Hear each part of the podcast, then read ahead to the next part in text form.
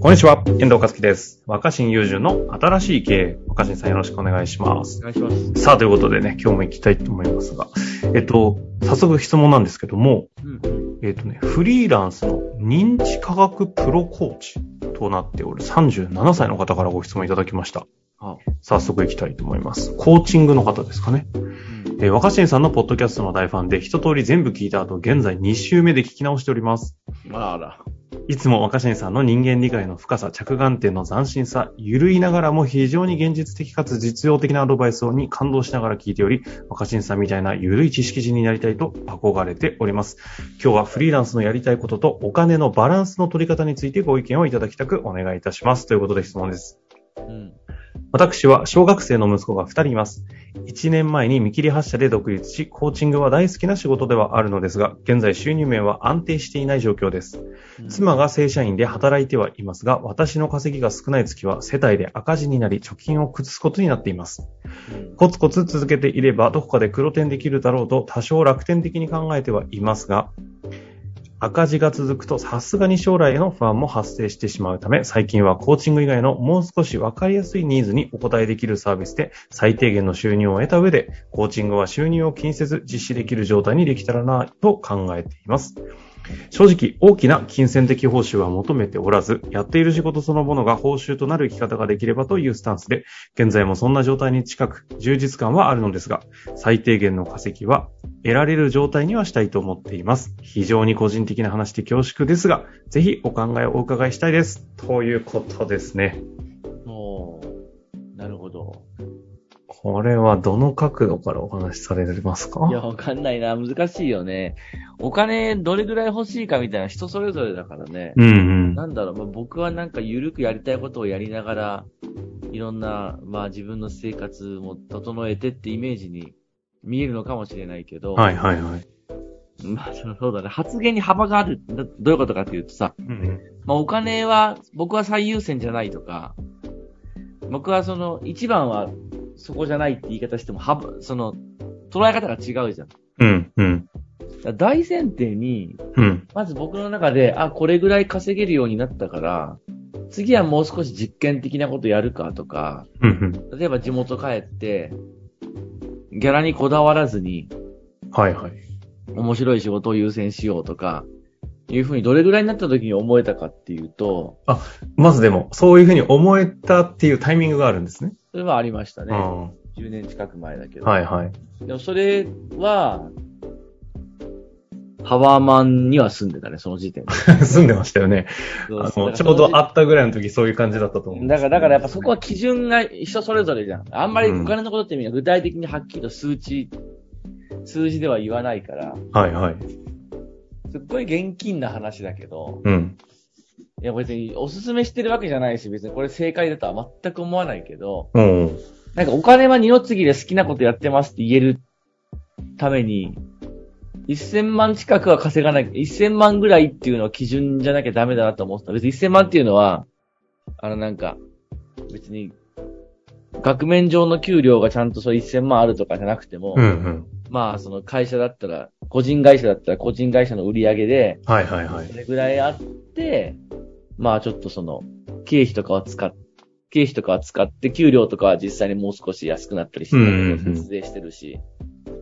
でもやっぱなんかそれぐらいの、規模感ぐらいはちゃんと稼いで、そしたら、まあお金に、ことに、一旦生活のことは、できるから、なるほちょっど。と減ってもなんとか維持できるしっていうことで、もちろんその頃はじゃんじゃんタクシーなんかも乗れてなかったし、そういえば、いあるタイミングでいきなりタクシー乗りまくる分岐点ありましたね、そういえばね。それはまあ自分の中で決断して仕方ないかなと思ったんだけど、その頃は全然。だけだけど、なんかなんとか生活できるくらいになったっていう時に新宿のタワマンに住んでたから、だから、まず何が言いたいかっていうと、うんうんあの、安心して人生を実験するために、に、お金を、お金を稼ぐことを主題にはしてないけど、あの、必要な血液みたいなと思って、分だと思ってたね。うん。ああ。で、その基準というか、まあ、正しいとかではなくて、うん。まあ、ざっくり1000万ぐらいはで、まあ、ないと年間なんかいろいろやってや、ようやく積み上げて稼げ、それ、それ近く稼げるかなぐらいのところまで行った時ぐらいに、よし、まあ、こんぐらいだったし、タワマンも詰めたし、じゃあ、今度はお金追いかけずにっていう。もうちょっと実験的な。うん。で、じゃあそのああ。どういう風にして出てたかっていうと、うんうんうん。いや、だからその、コーチングうん。個人からお金もらうじゃないですか。はい。やっぱ大変ですよね。 正直言って。あ、その、法人からもらうか、個人からもらうか。そうだよね。だから、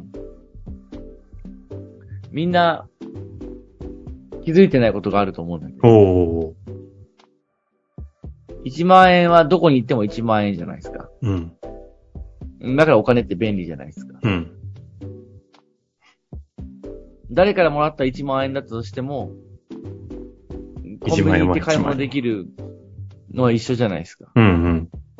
まあ、もちろんそれがほらなんか、詐欺で稼いだような金だったら良くないとか、はいはいはい。違法なんか違法なことやって、誰かを騙したようなお金でいい思いしちゃいけないとか、まあそれあるとして、はいはい。まあそれは別にあるとしてだよ。一生懸命稼いでなんとかかんとか精一杯って生活してる人に、うんまあ、個人的にコーチングでカウンセリングをして、うん。うん。やっとなんかさ、もらった3000円とかを3人、4人積み上げた1万円と、うん。まあ、すんごい大きな会社。いや、お金があるところから、ドーンって、何百万って仕事させてもらって、うんうん。そのうちの1万円と、不思議だけどなんか気分違いませんああ、同じ1万円でもって意味ですね。うん。ああ、うん確かに確かに。うんだってその、なんとかかん、何回かコーチングして積み上げて、あ、今今月少しお金余裕があるんで払いますって言われて5000円とか1万円でさ、うんうんじゃあパーッといくかってなれないじゃんははは行ってもいいんだけど、別に。で、大きな会社から、もらった、じゃあ今月はちょっとボーナスもあるし、ボーナス的にドンって払うよって言われて、少し多めにもらったお金の中の1万円だったら、あこんなにいっぱいもらえたらパーッといけるかってな、どこに行っても1万円1万円なんだけどさ、うんうん。使うときは一緒なわけだ、でも。使えるものは。そうですね。でもね、お金って、ほ持ってる人はいっぱい持ってるし、持ってない人は持ってないんだよね。ああ、ではその感感謝の量は一緒だったとしても払ってくる金額違うじゃいはいはい。ん。だから別にいいんだよ。とすごい感謝されてもらった5000円も尊いし、まあお金あるところから、じゃあ、この件は100万円でって言われた100万円も、同じぐらい感謝されて尊いと思うんだけど、うんうん。使うときは一緒じゃん。そうですね。うん。だけどなんか僕らは、気持ちは変わるでしょ。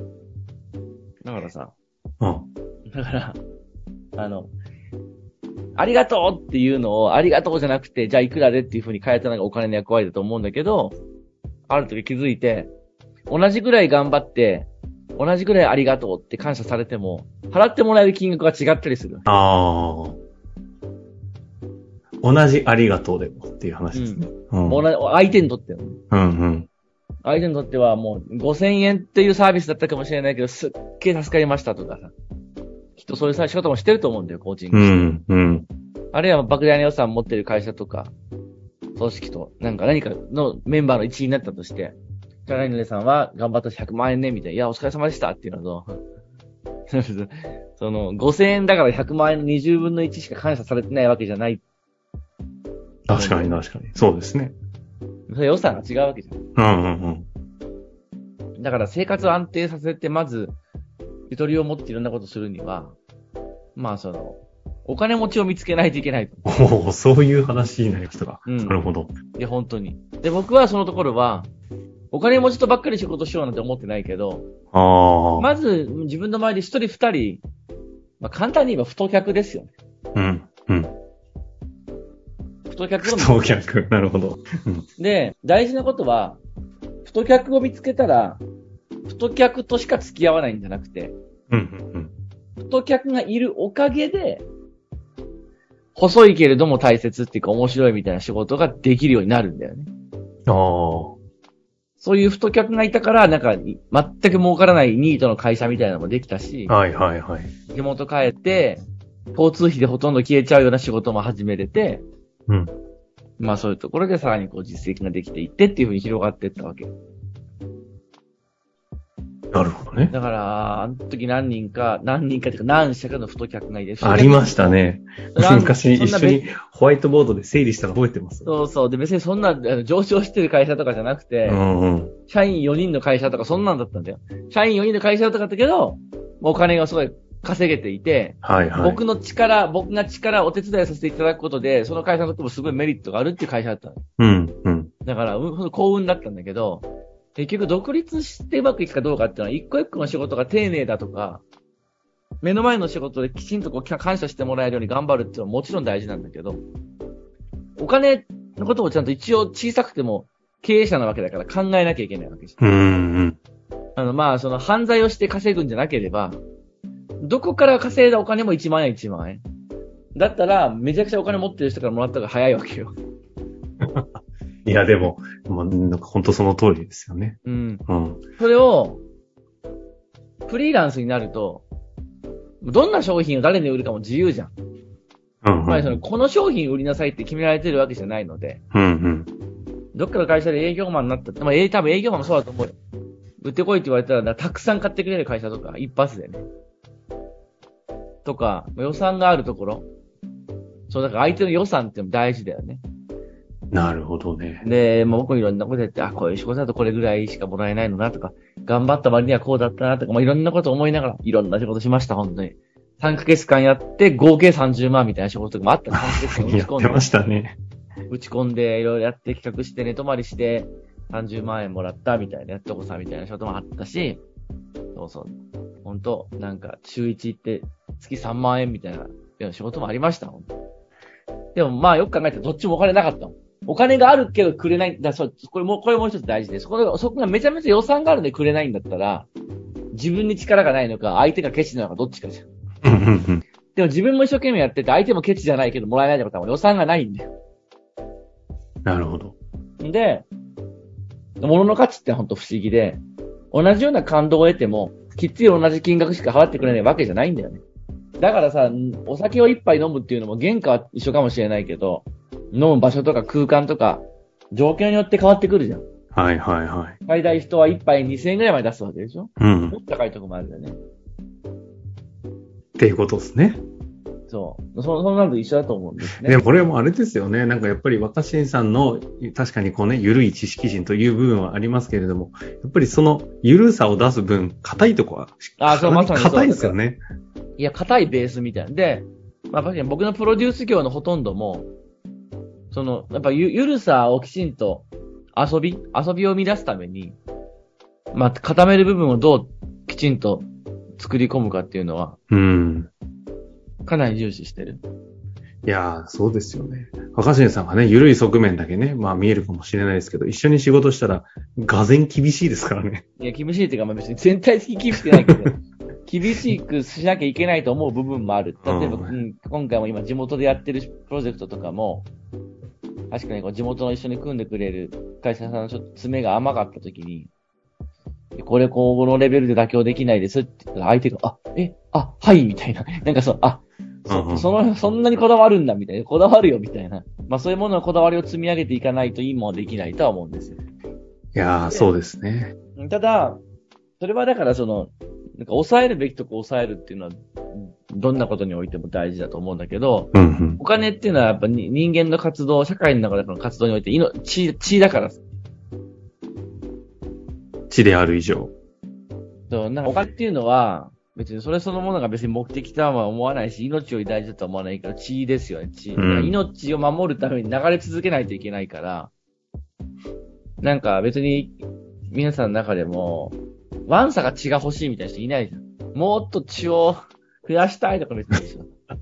だか、確からにだけどなくなっちゃ困るわけじゃうんうんうんん。お金ってそういうもんだと思うんだよ。増えまくらなくてもいいかもしれないけど、あきちんと、きちんと綺麗な状態で流れてないといけないっていうか、何もできない。で僕はお金とそういうものだと思ってるので、だから、あの、まず、自分の中で必要だと思うベースまで、別にそれがそのタワマンすることじゃなくていいと思うんですよね。あ。はいはいはい。だけど、まあ、そのベースを作るまでは、まあ、結構僕もいろんなことをがむしゃらにや、がむしゃらにやったっていうのも今より忙しくないから、まあ、仕事が来ると、単価が上がっていっても仕事量は減らないし、まあでもそれはそれはまあやっぱり充実感とかもあるからいいんだけど、まああのこう、がむしゃらさっていうのは、今よりもっと忙しかったって意味じゃなくて、うんなんか、ああー、これ苦手だなとか、いうようなことがちょっとあっても、まあ我慢してやったりとか、もうあやったっとか。てた。やってましたね。うん、まあ、うん、なんか、うー、ここの、あーまた企画書。 うわーもう、もう2本作んのか、みたいな、ううー、んみたいなこと思いながら、やりたくないな、やりたくないな、でも締め切り迫ってて、これは俺がやらなきゃいけないところだし、つって、まあ自分の心や体に鞭を打ってっていうのもあって、そういうのはちょっとずつ苦手なものは人に任せてっていうことが、頼ってっていうふうにして、変わってきたけど、やっぱ、あの、とにかく太客を見つけるってのは大事ですね。なるほどですね言ってくれたように、うん、自分のなんか緩い余白いろんなことをなんか試しながら自分なりに豊かだっていうものを追求する、その領域を作るには、うん。硬いベースを作る先に。で、その硬いベースを作るためだったら、その、うん、そうだね。そこに関してはちょっと力を入れて頑張るっていうか。で、それが、まあ、お金という話なのであれば、お金というのはね、血液なので。まあ。そこを緩ませすぎると、うん。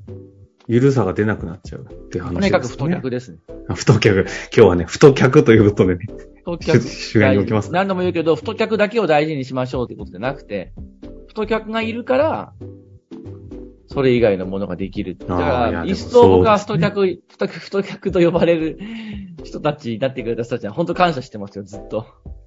なんかそのか今では面白い彼らとの、その太客との付き合い方みたいな話もね、ぜひなんか皆さんからご質問いただいたら、なんかちょっとその辺触れてみたいなと思いますので、はぜひ。いぜひ聞いてみたいという方、ぜひよろしくおお願願いいいしただきたますいなとはい思います。